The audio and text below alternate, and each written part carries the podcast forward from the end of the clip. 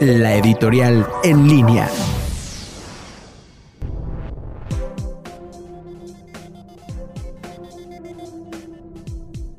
Poder Judicial en la mira. A finales de agosto, diversos integrantes del partido del presidente anunciaron que recabarían las firmas necesarias para realizar la consulta popular sobre juzgar a cinco expresidentes de México, pero como no lo lograron, López Obrador presentó su solicitud de consulta en el Senado argumentando la supuesta comisión de múltiples delitos. Las leyes prevén que cualquier persona que suponga la existencia de un delito lo denuncie, se investigue y castigue al responsable, algo que por supuesto no hizo antes, pero que ahora pretende mediante la consulta para obtener un beneficio electoral en el 2020 la Suprema Corte dio a conocer el proyecto de la revisión de la solicitud de consulta en el que se señala que es inconstitucional porque afecta los derechos humanos de todas las mexicanas y los mexicanos en lo relativo al acceso a la justicia, la persecución de los delitos Garantizar a toda costa la división de poderes y los contrapesos institucionales es el reto que vive México en este momento. Aunque las leyes definen con claridad las facultades de cada poder y su ejercicio, el Poder Judicial se encuentra bajo los reflectores y su autonomía e independencia estarán a prueba este primero de octubre porque se votará en el Pleno